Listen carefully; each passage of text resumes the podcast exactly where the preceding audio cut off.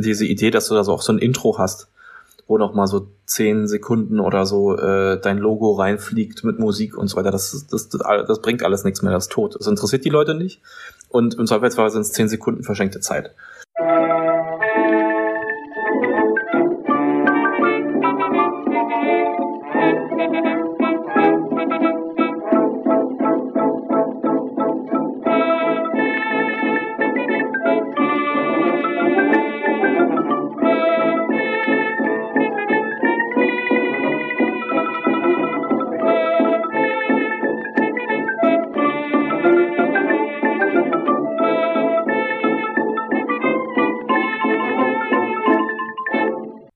Vor einiger Zeit hatte ich mit Florian Wittig und Katharin Faut über die YouTube-Doku-Reihe Glory and Defeat über den Deutsch-Französischen Krieg gesprochen. Nach einer Aufnahme mit Professor Tobias Arendt hatte der mir dann den Tipp gegeben, mich dann noch einmal bei Florian zu melden. Das habe ich gemacht und er meinte, wir können ja mal über Herausforderungen für Geschichtsdokus auf YouTube reden. Das Angebot habe ich gerne angenommen und so ist diese Episode hier dann entstanden. Was Florian und das Team von Realtime History aus Glory and Defeat gelernt haben und was das für ihre neuen Projekte bedeutet, hört ihr jetzt hier. Schaut gerne auf die stets aktuell gehaltene Liste der thematisch verwandten Episoden in den Show Notes. Dort findet ihr auch eine ganze Menge Links zu den Seiten und Videos, über die ich mit Florian in der Folge spreche. Ebenso findet ihr dort Möglichkeiten, mich zu kontaktieren, den Podcast zu unterstützen oder Kommentare abzugeben. Über Bewertungen auf den üblichen Plattformen würde ich mich sehr freuen. Geschichte Europas ist Teil von Historytelling, dem Netzwerk unabhängiger Geschichtspodcasts und erscheint auf Spotify und als RSS-Feed. Zum Gesprächseinstieg hatte ich Florian nach den Erfahrungen mit Glory und Defeat gefragt. Ich wünsche euch viel Spaß beim Zuhören. Die letzte Folge Glory and Defeat, in der wir die Pariser Kommune behandelt haben, die kam Ende Januar, glaube ich, oder Anfang Februar. Und ich würde sagen, insgesamt lief es ziemlich gut. Äh, einfach aus dem Grund, dass es halt zum Deutsch-Französischen Krieg einfach vorher noch nichts gab. Wir hatten ja auch noch das Crowdfunding am Anfang der Produktion gemacht, wodurch wir finanziell auch ein bisschen besser da standen und so als Proof of Concept auch, wie man zum Beispiel mit Historikern zusammenarbeitet für so, für so Skripte und so weiter. Das war halt, war es, glaube ich, auch eine super Lernerfahrung. Was wir so ein bisschen festgestellt haben, und das wird auch ein bisschen Auswirkungen auf zukünftige Projekte haben, ist, dass, sagen wir mal, Geschichte folgt nicht immer so einer klaren Dramaturgie. Also eine Dokumentation ist ja auch irgendwo ein Produkt, was quasi konsumiert wird und einen Spannungsbogen hat. Der deutsch-französische Krieg ist sehr, haben wir auch über, über die Kommentare und so äh, rausgefunden. Der deutsch-französische Krieg leidet sehr darun, darunter, dass die zweite Phase recht unbekannt ist. Also wir hatten und das sieht man auch an den Zahlen, das ist auch eine unserer erfolgreichsten Folgen mit über 100.000 Aufrufen, ist die Folge zur Schlacht von Sedan. Die kennt auch jeder aus dem Schulunterricht und die englischsprachigen History Buffs kennen sie natürlich auch. Und dann kam schon damals, zu der, als wir die Folge rausgebracht haben, die ersten Kommentare, ach schade, jetzt ist es schon wieder vorbei. So, und dann waren wir so, aber das läuft jetzt noch bis Januar. Da kommt nämlich noch was. Der Krieg ging ja bis 71, das heißt ja nicht nur 1870, sondern 1870, 71. Und dann waren die Leute recht verblüfft, als dann die nächste Folge kam und dann noch eine und dann noch eine. Dann ging es halt ja noch ein paar Monate weiter. Und so diese, diese, äh, ich nenne es mal die hässliche Phase des Krieges. Also die erste war auch schon nicht glorreich oder nicht so glorreich, wie es oft dargestellt wird in der, so in Gemälden und so weiter. Aber die wirklich hässliche Phase des Krieges, wo es dann quasi so um, sagen wir mal, fast schon Guerilla-Kriegsführung geht. Das habe ich so dramaturgisch verglichen mit so zwei, zwei betrunkenen Männern, die so sich im Schlamm suhlen und keiner will aufgeben. Äh, und einer hat auch schon klar verloren und er will aber auch nicht aufgeben. Und das ist halt, das war dann schon eine Herausforderung, das jede Woche dann weiter darzustellen sozusagen. Und die Hardcore-Fans von uns fanden das super spannend und die waren total dabei, meinen so, wow, ich habe das noch nie gehört davon und das ist echt toll, dass ihr das auch noch beleuchtet und so weiter. Aber wir haben dann schon gemerkt, dass dann sozusagen ab Sedan wir weniger von den Gelegenheitszuschauern rankriegen. Und das ist halt so, ein, so eine Challenge auf YouTube. ähm, die Leute klicken schon eher auf Geschichtsdokumentationen zu Themen, die sie schon kennen. Und wenn sie die nicht kennen, dann muss man halt ein bisschen mehr Arbeit, Überzeugungsarbeit leisten, dass sie darauf klicken. Und das ist so ein bisschen so die Lektion, die jetzt für die nächsten Projekte auch äh, kommen wird, weil wir das haben wir dann bei Glory in Defeat halt gesehen. Am Ende e-, eben nach so einem Drang ging es dann so kontinu also ja, es ging nicht bergab, aber es stagnierte so ein bisschen. Und ähm, das ist halt schade, weil da natürlich der gleiche Aufwand und so in den Folgen steckt und wir auch der Meinung sind, dass das noch interessanter ist als der Dang. Und warum der deutsch-französische Krieg auch noch viel interessanter ist, wenn man sich diesen Teil anguckt und wenn man halt verstehen will, warum es diese Feindschaft auch zwischen äh, Deutschland und Frankreich und so weiter gab. Jetzt hast du schon die zukünftigen Projekte erwähnt. Was läuft denn gerade bei euch auf Realtime History? Im Februar haben wir mal ein bisschen experimentiert. Da haben wir ein Video gemacht, das war ganz was anderes zu, zum Zweiten Weltkrieg mal was, äh, zur äh, Schlacht von Iwo Jima. Das ist ja so eine berühmte Inselschlacht im Pazifik gewesen. Äh, das haben wir nicht so ohne Grund gewählt, sondern das war so ein Experiment, einfach weil wir mit ein paar Kartografen jetzt zusammenarbeiten, um unsere Karten deutlich besser zu machen. Und das sind so ehemalige Militärkartografen und die hatten vor einer Weile schon mal so ein Projekt gemacht. Das kannst du auch verlinken. Das heißt ivojimamap.com, wo sie äh, auf Basis von tatsächlichen Militärkarten das Projekt gemappt haben.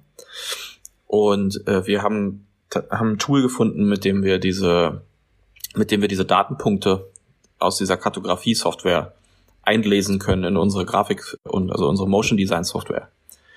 Und äh, genau, wenn man sich das Video mal anguckt, äh, dann sieht man da so ein bisschen so ein Proof of Concept, wo wir mal so einfach wie, gucken, was so mit Datenvisualisierung, äh, geo, geobasierter Datenvisualisierung auch so geht.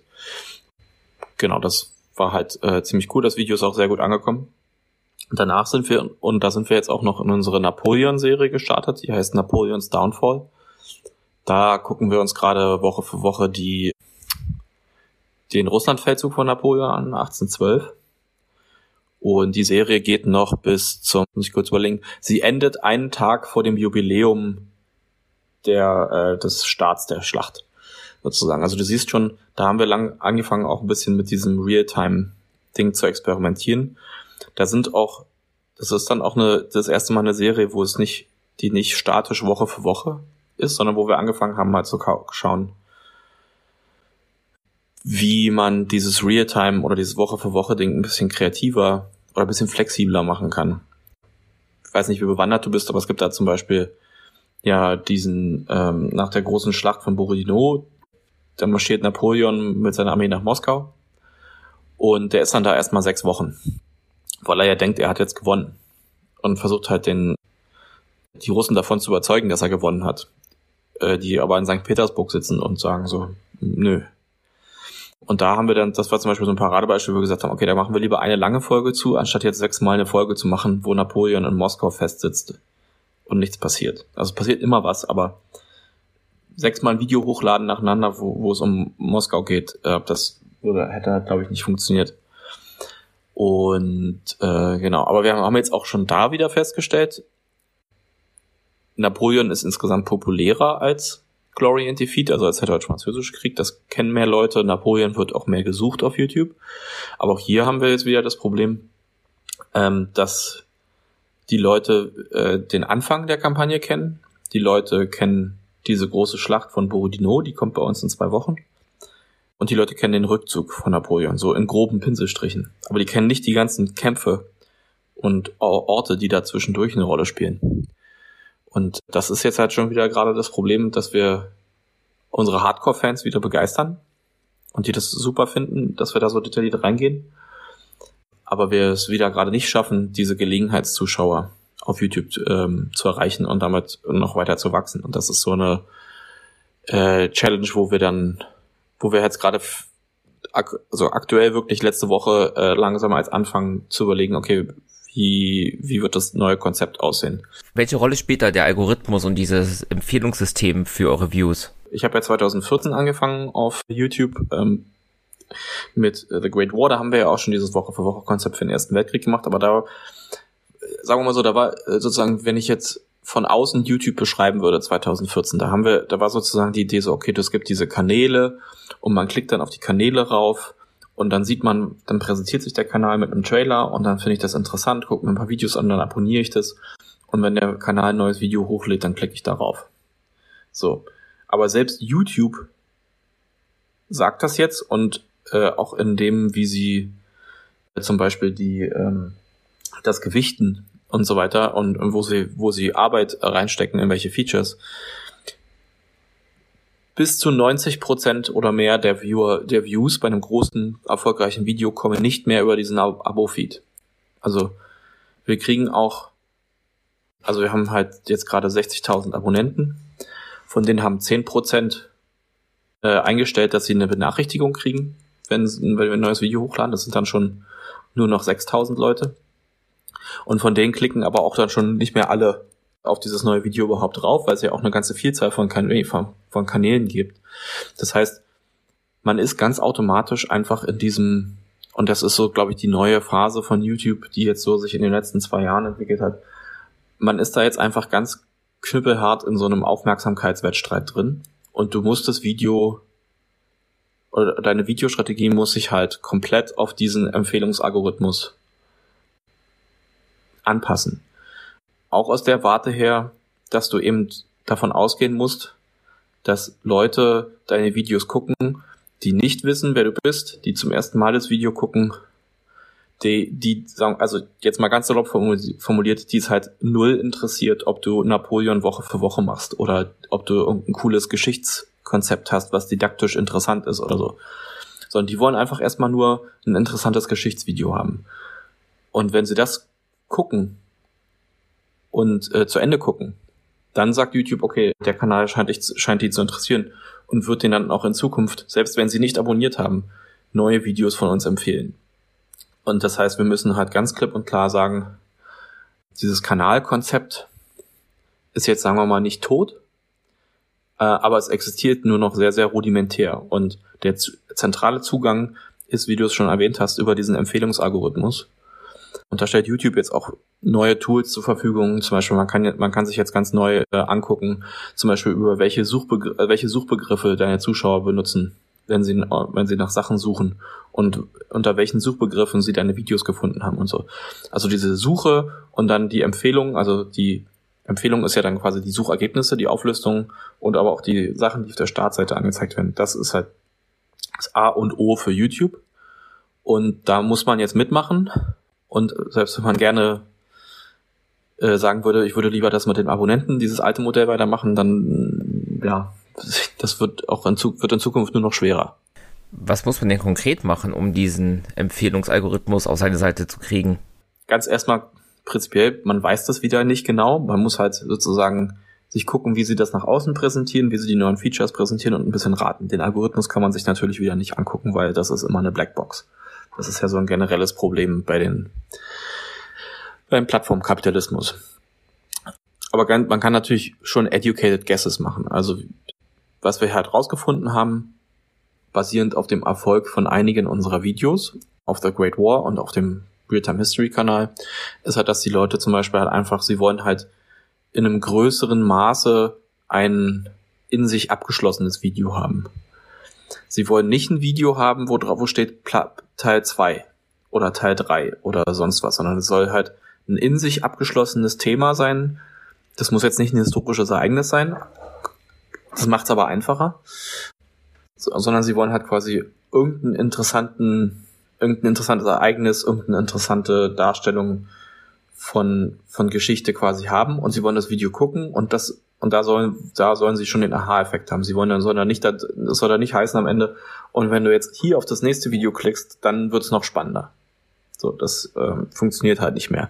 Also auch einfach aus der Basis heraus, dass der Algorithmus zum Beispiel nicht automatisch das, die Videos chronologisch empfiehlt. Also er wird jetzt nicht das erste Napoleon-Video empfehlen und wenn du das geguckt hast, automatisch das zweite Video empfehlen. So, das heißt so diese Chronologie fällt dann auch schon so ein bisschen in sich zusammen.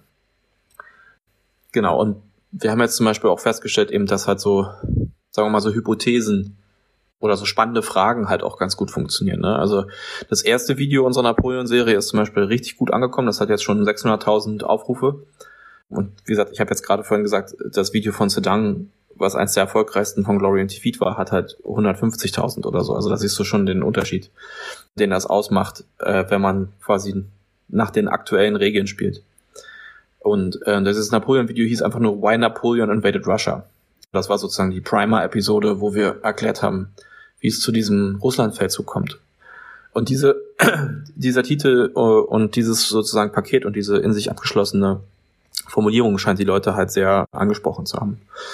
Bei dem Iwo Jima Video, was auch sehr gut angekommen ist und jetzt 800.000 Aufrufe hat, also nochmal besser ist, äh, da haben wir zum Beispiel die Frage gestellt, warum die Schlacht von Iwo Jima halt so, so, so viele Tote und Verluste bei den äh, zu ver, ähm, verzeichnen hatte. Das war ja eine sehr ähm, unschöne Angelegenheit damals im, im Pazifikkrieg, äh, weil die Japaner da sich so tief eingegraben hatten in die Verteidigungsstellung und einige Sachen gelernt hatten aus den vorherigen Schlachten und so. Und das haben wir versucht dann sozusagen in den Narrativ mit einzuflechten, diese Frage.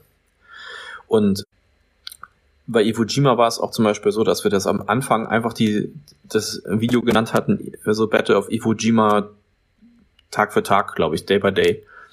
Also einfach nur so ganz faktisch hier ist eine Darstellung von dieser Schlacht. Und da ist das Video überhaupt nicht gut angekommen. Erst nachdem ich dann diesen Titel geändert habe und raus, was raus, sozusagen so eine interessante These, so ein, ja, also wir sagen halt internen Hook, weißt du, so ein Köder da reingemacht habe und auch aufs Thumbnail gepackt habe. Erst dann ist es richtig ähm, äh, steil gegangen, das Video.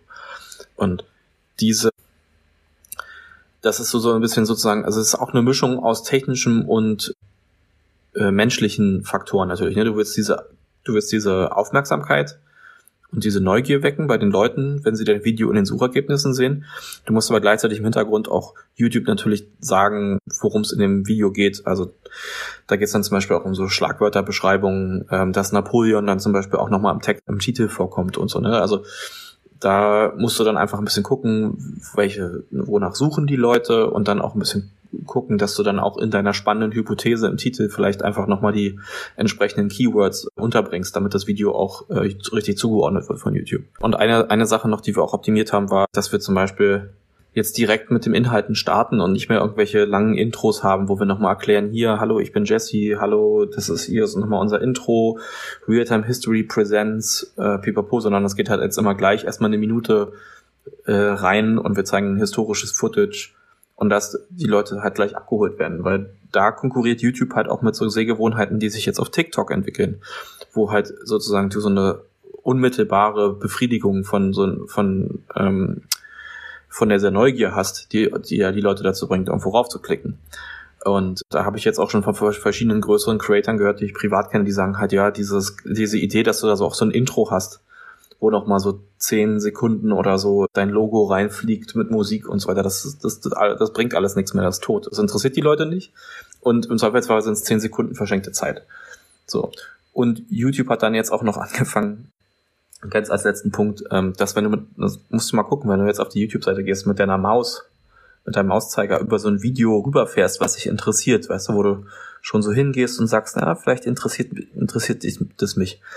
Dann fängt YouTube jetzt auch schon an, in dem, in dem kleinen Vorschaufenster äh, ähm, stumm das Video anzuspielen. Das zeigt dann schon die ersten paar Sekunden von dem Video. Äh, und deswegen packen wir da zum Beispiel jetzt auch direkt Footage rein. soll halt gleich spannend aussehen. Und äh, da hatte jetzt mir auch jemand hat das neu, mir neulich so erklärt, dieses Autoplay-Feature ist quasi das wie so ein zweites Vorschaubild. So. Und das sind dann alles so, wenn du das jetzt alles, was ich gerade gesagt habe, nochmal zusammenfasst, dann merkst du schon, ne, das ist halt alles für sich genommen, das kleine Änderungen, aber das ergibt schon ein relativ großes neues Gesamtbild, wie man sich sozusagen YouTube nähern soll im Vergleich zu dem, wie wir es historisch gemacht haben. Mit historisch meine ich jetzt 2014. Ich bin froh, dass du TikTok erwähnt hast, weil dazu habe ich auch gleich noch zwei Fragen. Einmal habe ich gesehen, ihr habt auch bei dem Glory in Defeat teilweise auch mit diesen Shorts, das ja auch noch ein relativ neues Feature bei YouTube ist, gearbeitet. Wie kamen die an? Welche Effekte haben die verursacht? Genau, das war so ein bisschen, da hatte uns äh, Katharin äh, auch gefragt, ob sie da äh, mal mit äh, experimentieren kann. Äh, und genau, und das kam halt ja von YouTube als Feature raus, als äh, sozusagen so eine Art Antwort auf TikTok. Und ich würde sagen, das kam ganz gut an. Aber auch da muss ich sagen, müssen wir uns auch nochmal reinarbeiten, weil das halt sozusagen, also da dieser Wettbewerb der Aufmerksamkeit und so geht halt, geht halt nochmal viel größer. Ich habe auch schon Creator gesehen, die sich jetzt nur auf diese Shorts fokussieren und so weiter. Und äh, Katrin hat das auch gemerkt, als sie die teilweise vor Ort aufgenommen hat, ne, wenn sie jetzt auf einem äh, bei einer Kriegsgräberstätte steht aus dem deutsch-französischen Krieg und will eine, äh, eine Geschichte erzählen, die sie erforscht hat. Versuch mal in einer Minute das Schicksal von einem, weiß ich nicht, preußischen Soldaten darzustellen, so dass es interessant ist und so weiter. Also da da gelten nochmal so die Herausforderungen, die ich gerade vorher skizziert habe, nochmal in der Potenz und für Geschichte ist das nochmal schwieriger, weil du, weil Geschichte halt diese für das Internet manchmal nervige Tendenz hat, ja doch äh, sehr nuanciert und komplex zu sein.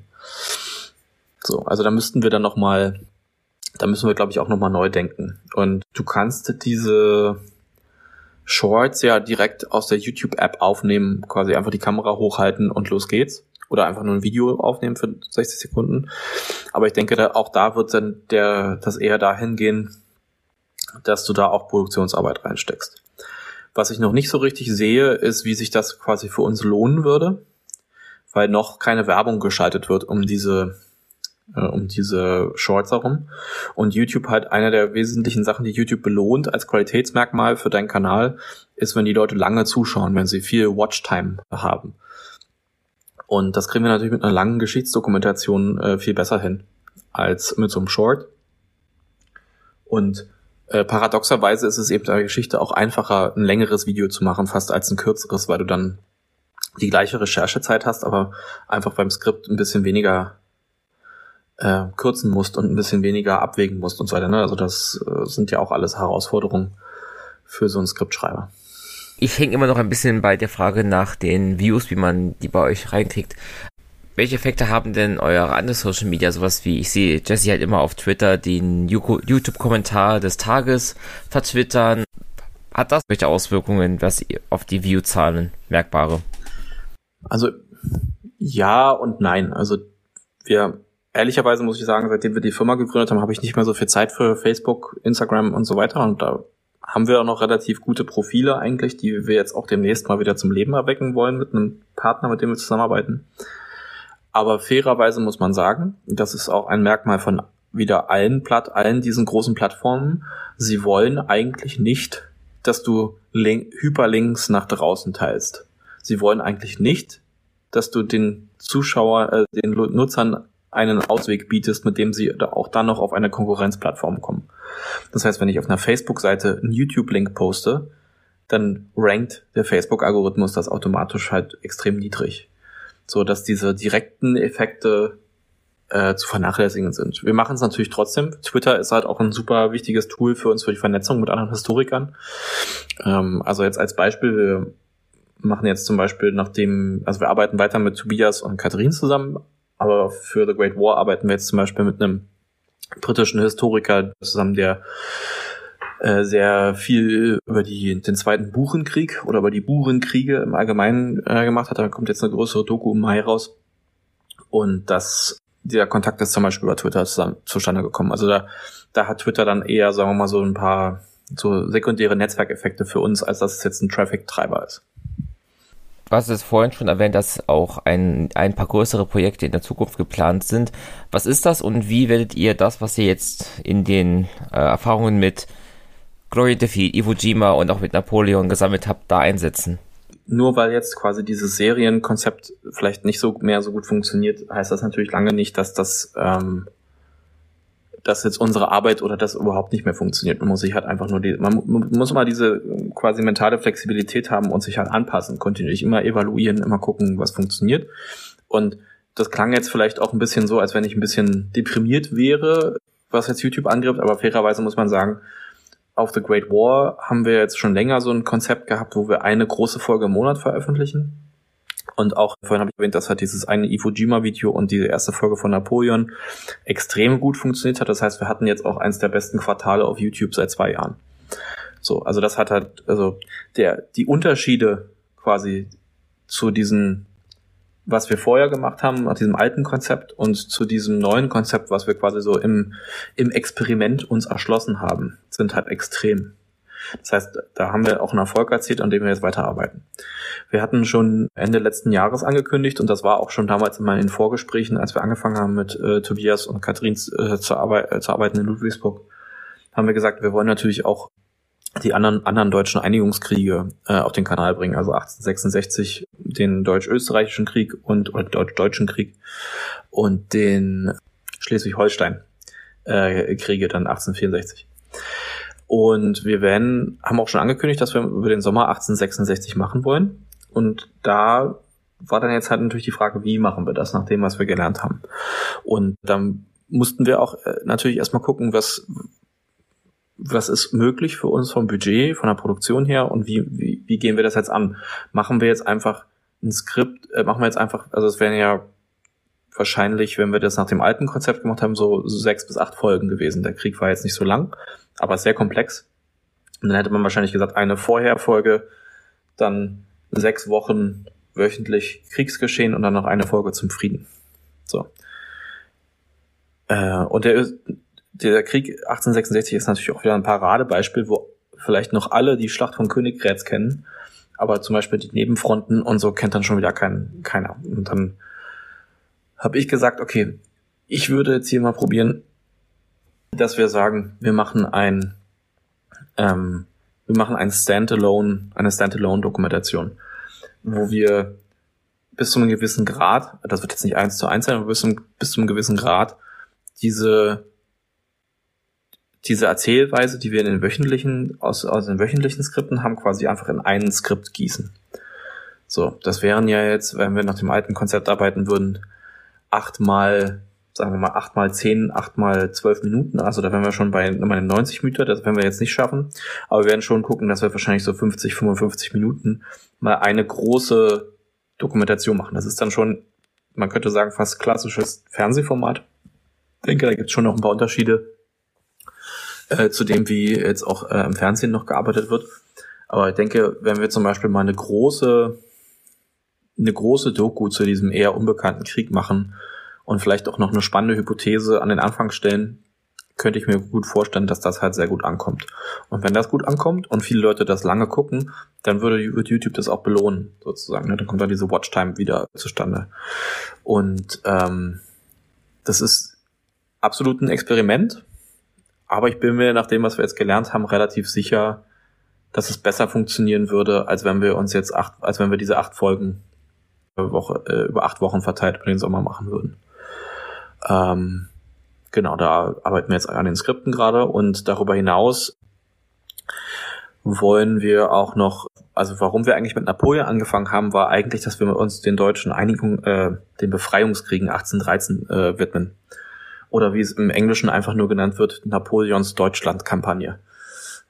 Wo ja auch wieder genau das gleiche äh, Problem vorherrscht, was wir jetzt dauernd sehen. Ne? Da kennt halt dann jeder die Völkerschlacht von Leipzig, aber da waren ja auch noch andere Sachen ausschlaggebend. Also ich wohne jetzt südlich von Berlin. Ich fahre zum Beispiel auf dem Weg zur Arbeit jetzt immer an Großbären vorbei. Da ist ja gab es ja auch eine Schlacht. Also Napoleon stand ja an den Toren von Berlin 1813 auch nochmal, was glaube ich nicht so viele wissen. Und da schauen wir jetzt zum Beispiel auch noch gerade, wie wie verpacken wir dieses 1813-Thema? Wird es dann jetzt eine Folge oder werden es vielleicht sogar doch mehr Folgen? Aber wenn es mehr Folgen werden, wie verpacken wir die? Welche Aspekte kommen dann, packen wir dann in jede Folge rein? Ne? Das sind dann halt so Sachen, wo wir einfach auch dann nochmal lernen müssen aus den Sachen, wenn wir uns schon anpassen, dann werden wir neue Konzepte ausprobieren, dann lernen wir wieder was. Und dann müssen wir das, was wir da lernen, wieder aufs nächste Video anwenden. Und das ist so ein, so ein äh, Zyklus. Was wir auch noch im Sommer ausprobieren wollen, ist, dass wir auch nochmal alle Folgen von Glory and Defeat und alle Folgen von der Napoleon-Serie, die wir jetzt gemacht haben, auch nochmal zusammenschneiden und halt so eine so einen Supercut quasi rausbringen. Also das ist dann schon, also ich meine, die, die Doku zum deutsch-französischen Krieg, die wir gemacht haben, ist mir ist keine Doku bekannt, die so detailliert ist zu dem deutsch-französischen Krieg. Und denk, das ist natürlich dann noch wirklich noch mal eine, noch mal eine äh, Hausnummer bei YouTube. Also das wird dann schon, glaube ich, ein drei Stunden Video sein. Aber auch da würde mich mal interessieren, okay, kriegen wir, gibt es da vielleicht ein, ähm, nochmal so eine Nische auf YouTube, die man finden kann, wenn man das zum Beispiel nennt hier Franco-Prussian War, Full Documentary, Full, Full History Documentary und eher so ein bisschen auf diese Leute, die sich halt so klassische Geschichtsdokumentationen angucken, äh, die so ein bisschen abholt und da sich in den Suchergebnissen platziert. Was passiert, wenn, wenn wir das machen? Sind die Leute bereit, ein drei Stunden Video zu gucken? Man weiß es nicht. Könnte ich mir aber fast vorstellen. Deswegen probieren wir es mal aus. Was ich interessant finde, ist, diese Experimente, die du da beschreibst, sind im Endeffekt für euch aber auch unternehmerische Risiken. Wie groß ist denn da eigentlich der Unterschied finanziell gesehen zwischen einem Video, was okay läuft, zwischen einem Video, was super toll läuft und einem Video, was halt unerwartet wenig Views hat? Du hast komplett recht, das ist halt ein unternehmerisches Risiko. Aber mit dem alten Konzept, was wir hatten, war es halt immer so, da konnten wir uns auf YouTube halt nicht so richtig verlassen und nicht mehr so richtig stützen als Einnahmequelle. Die, und was wir jetzt aber festgestellt haben, ist, der Unterschied zwischen einem Video, was okay läuft und einem Video, was richtig gut läuft, ist dramatisch. Also wir haben jetzt so eine grobe Formel bei uns gesehen auf dem Kanal, da kann ich jetzt auch nicht dafür sprechen, dass das für alle Creator gilt oder so. Aber bei uns war jetzt die Formel, ein Video, was vier bis fünfmal so viel Aufrufe hat wie eins unserer normalen Videos. Also ein, zum Beispiel im Vergleich jetzt äh, die, das erste Napoleon-Video hat 550.000 Aufrufe versus äh, Sedan 120, 140.000 Aufrufe. Ich habe es jetzt gerade nicht genau vor mir.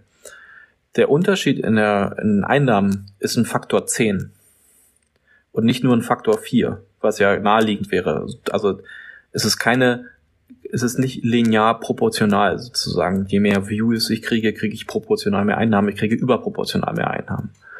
Das heißt, und diese Videos haben dann auch noch, wenn sie einmal in diese, also es scheint da irgendwo bei YouTube so eine Art, so eine Art äh, atmosphärische Schicht zu geben, um es mal so zu beschreiben. Wenn man die erreicht mit einem Video, hat das Video auch einen unheimlich langen Longtail. Also es kriegt dann halt auch immer noch jeden Tag 10.000 Views. Manchmal passiert noch irgendwas, was man nicht vorher sehen kann, dann kriegt es nochmal 20.000 Views am Tag. Und wenn wir mehrere von diesen Videos hätten oder haben, die diese Halbwertszeit haben, dann bauen wir uns damit natürlich auch ein finanzielles, einen finanziellen Puffer auf, der uns dann diese Experimente wieder ermöglicht. Und ich habe schon gesagt, unser erstes, erstes Quartal lief jetzt halt äh, überraschend gut weil auf The Great War und auf Real-Time History die, die Videos bei alle sehr gut angekommen sind. Und das ermöglicht uns genau diese, das, dass wir experimentieren müssen, weil, da, weil sozusagen der Umkehrschluss, wenn wir jetzt sagen würden, okay, dann machen wir jetzt einfach wieder weiter unsere Serien, dann äh, würden wir uns diesen Puffer nicht aufbauen können sozusagen. Und das Experimentieren geht jetzt ganz klar in die Richtung zu sagen, okay, wir wollen Videos, die in diese in diese atmosphärische Schicht kommen, dass sie diese lange Halbwertszeit haben. Das ist so eine der Stärken, finde ich, von Geschichtscontent, dass der nicht so schnell altert, wie zum Beispiel so News oder Memes oder so. Ähm, und genau, und wenn wir es schaffen, da quasi ein Rezept, ne, ein Rezept zu finden, was halt langfristig erfolgreich ist, dann können wir auch, dann könnten wir auch sagen, in Zukunft machen wir einfach mal wieder eine Serie, eine super detaillierte Serie zu einem Thema, einfach weil es uns interessiert und wir können es uns leisten.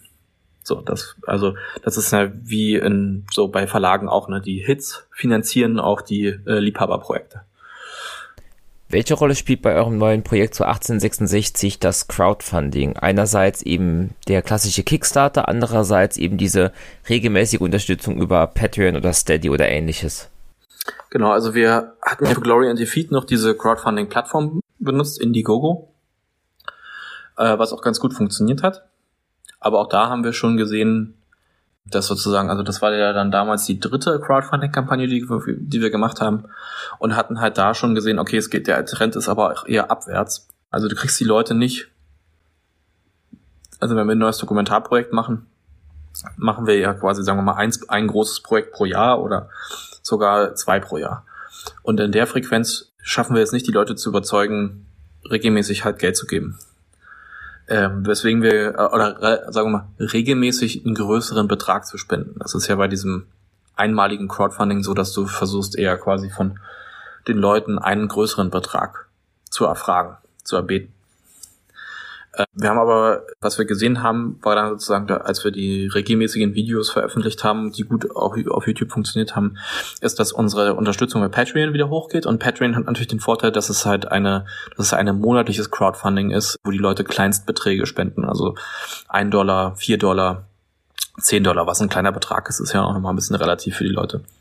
Und da haben wir jetzt auch ein relativ schönes, konstantes, stabiles Wachstum gesehen, so dass es quasi nochmal so, sagen wir mal, die andere Hälfte unserer Einnahmen, stabilen Einnahmenquelle bietet neben YouTube.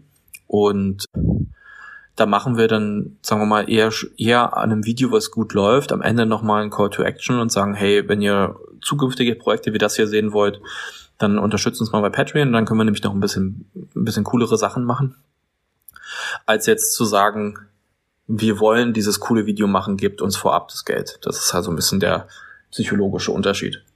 Und einer der anderen Gründe, warum wir uns auch dagegen entschieden haben, jetzt nochmal so eine große Crowdfunding-Kampagne zu machen, war, dass es immer viel ähm, Kapital auch schon und Zeit vorab frisst. Also so eine Kampagne vorbereiten dauert halt viel, muss viel Herzblut rein und du musst dann halt auch noch Marketinggeld in die Hand nehmen und so weiter. Das können wir, das ist dann nicht so, das ist halt überall das ist so, so, eine, so ein roter Faden bei diesen ganzen Plattformen.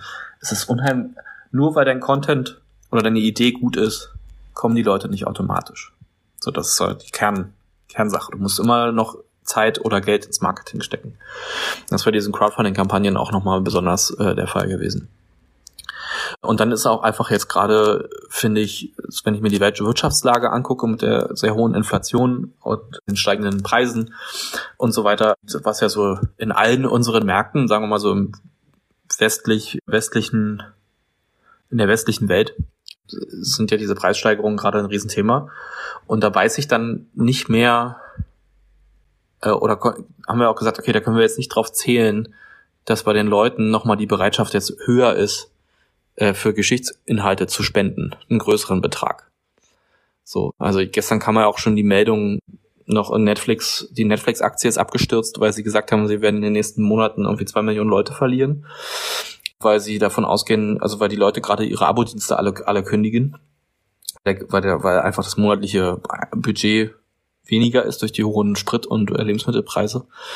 Und ich meine, Netflix will auch 20 Dollar im Monat haben. Das wollen wir jetzt nicht, aber die, ähm, wir können unser Geschäftsmodell jetzt, glaube ich, nicht darauf basieren, im Jahr 2022 zu sagen, zu hoffen, dass die Leute bereit sind, halt für, sagen wir mal, was ja, wenn man es jetzt ganz zynisch betrachtet, ja quasi sozusagen ein Luxus ist. Also so eine Geschichtsdoku ist ja hat natürlich, also für uns als Geschichtsliebhaber hat es natürlich einen höheren Wert als jetzt an rein finanziellen, aber für die Leute, die dafür halt, die wir um Geld beten, hat es einen anderen Wert einfach, einen konkret monetaren Wert. Und das war uns einfach auch, also das hätte sich einfach auch nicht gut angefühlt. Ich finde, du hast ganz nachvollziehbar erklärt, inwiefern sich die Inhalte dem Medium anpassen müssen und halt auch, wie ihr mit den Veränderungen bei YouTube mit klarkommen müsst. Dennoch, wenn du dir eine Sache wünschen würdest, wie YouTube sich ändern würde, damit das mit Geschichte auf YouTube besser funktioniert, was wäre das? Also ich glaube, ich hätte halt gerne noch ein bisschen bessere Informationen darüber, aus dem Analytics heraus und so weiter, zu wissen, welche Art von welche Art von, von Format sich die Leute wirklich genau konkret wünschen. Also da geht es jetzt schon mit den Suchbegriffen, die mir YouTube zeigt, so ein bisschen in die richtige Richtung, aber dieses Tool, was sie jetzt neu eingeführt haben, zeigt mir jetzt zum Beispiel, dass die Top der Top-Suchbegriff für unsere Napoleon-Serie Napoleon ist. Was jetzt wenig, wenig überraschend ist. Also da wäre sozusagen so eine Art Datentool, was nochmal sagt, okay, die Leute, die Napoleon schauen, interessieren sich übrigens auch für diese Epoche und für dieses Thema und so. Das wäre, würde mich noch wirklich interessieren. Weil wenn wir unsere Inhalte noch ein bisschen mehr ausrichten können, nachdem wir, wo, wonach die Leute suchen, dann können wir sie natürlich auch da eben genau abholen, wofür sie sich interessieren. Und ich denke, da wären dann, also die, sagen wir mal, die populäre Weisheit ist jetzt gerade, okay, wir machen jetzt nur noch, oder die, oder sagen wir mal, die populäre Weisheit, die zynische Weisheit wäre jetzt aus dem, was ich gerade erklärt habe, dass man sich jetzt quasi sagt, okay, wir machen jetzt nur noch Zweiten Weltkrieg, nur noch Napoleon, nur noch Sachen, die, die Leute sowieso schon kennen, weil da klicken sie rauf. Aber ich glaube, da gibt's auch, ich glaube, da gibt's auch Nischen und so Content, Lücken quasi, die YouTube auch in diesem Tool jetzt irgendwann mal darstellen will. Ich habe bei mir hat das, uns hat das jetzt noch nicht funktioniert. Ich wurde da gestern erst vor freigeschaltet, wo es mir quasi zeigt, wo YouTube mir zeigt, okay, guck mal, hier ist ein Thema oder eine Epoche oder ein geschichtliches Event, wonach die Leute gerade super viel suchen und da gibt's gar nichts zu. So, das würde mich halt interessieren, weil ich glaube, da würden, da wäre dann quasi für die Geschichtswissenschaft oder die Public History von außen nochmal, wäre das auch super wertvoll, einfach zu sehen, okay, hier sind ein paar Sachen, die halt auch in der akademischen Welt oder jetzt in Verlagen oder auch auf YouTube gar nicht vorkommen, aber das scheint die Leute brennend zu interessieren. Und da würde ich mich auch gerne hinentwickeln, weil ich würde, also mich würde es auch natürlich viel, viel mehr interessieren, ein Video zu machen über ein Thema, was gar nicht auf YouTube stattfindet, als jetzt zu sagen, wir machen jetzt die zehnte Dokumentation zu Stalingrad oder so. Habt ihr auch mal euer Publikum direkt gefragt, welche Formate, welche Längen, welche Inhalte sie haben wollen? Äh, ja, klar, also wir haben schon mal immer mal ein paar Befragungen gemacht, aber das ist halt, du kriegst halt auch wieder nur, du kriegst halt nur die Zuschauer, die du schon kennst, dazu darauf zu klicken. So, ne? Also das, wenn, ähm, wenn wir ein Video auf dem Kanal veröffentlichen, wo steht, hey, we need your help, äh, mach doch mal bei unserem Survey mit und so weiter. Das klicken dann halt nur die Leute an, die sowieso deinen Kanal abonniert haben. Und die deinen Kanal sowieso schon super finden. Und die sagen dir dann, das Konzept, was du gerade machst, finden sie super. So, das, ähm, und das ist gut zu wissen, natürlich. Also das ist jetzt nicht keine wertlose Information, aber wir müssen halt ja eben gucken, dass wir diese nebulöse, unsichtbare, riesige Masse von Nicht-Abonnenten und Leuten, die den Kanal noch nicht kennen, äh, auf unsere Inhalte lenken. Und dabei muss man schon, und das ist auch eine, eine Sache, die sich jetzt im Sommer und im Herbst auch durchziehen würden über uns noch. Wir machen jetzt nicht einfach nur, wir schmeißen jetzt nicht alles, was wir, wofür wir bekannt sind und für, für wofür uns unsere äh, sagen wir mal, loyalen oder treuen Fans, die schon so uns jetzt seit Jahren gucken, de, wofür die unseren Kanal lieben, das schmeißen wir jetzt nicht alles über Bord. Das wird halt schon, so, da gibt's jetzt, sagen wir mal, schon so einen Markenkern, an dem wir uns orientieren, also im Sinne von ausgewogene Quellen, überhaupt Quellen publik machen, das ist immer noch nicht Standard bei allen Geschichtskanälen, ähm, ein hohes Augenmaß auf Genauigkeit und so weiter. Also da sind schon, äh, dass wir halt zum Beispiel auch viel Footage benutzen, äh, dass wir auch genaue Karten und so haben. Da sind, das sind einfach so ein paar Sachen, glaube ich, die unabhängig von der Konfektion oder dem Format für unsere Handschrift ausmachen. Äh, und so, dass wir quasi die Leute, die unseren Kanal jetzt schon gucken, die wollen wir natürlich nicht verlieren, die wollen wir halten. Aber wir wollen halt auch neue dazugewinnen. Und da, das ist dann schon so ein bisschen eine Sache, die wir auch im Hinterkopf haben. Und die auch, auch zentral ist. Und das, was die Leute wollen, die uns schon gucken, wissen wir. Das, was die Leute, die uns noch nicht kennen, von uns gerne wollten, das wissen wir noch nicht. Und wenn wir es dann wissen, das nochmal unter einen, einen Hut zu bringen, das werden so, wird so quasi die Kernherausforderung sein bis zum Ende des Jahres und auch für 2023.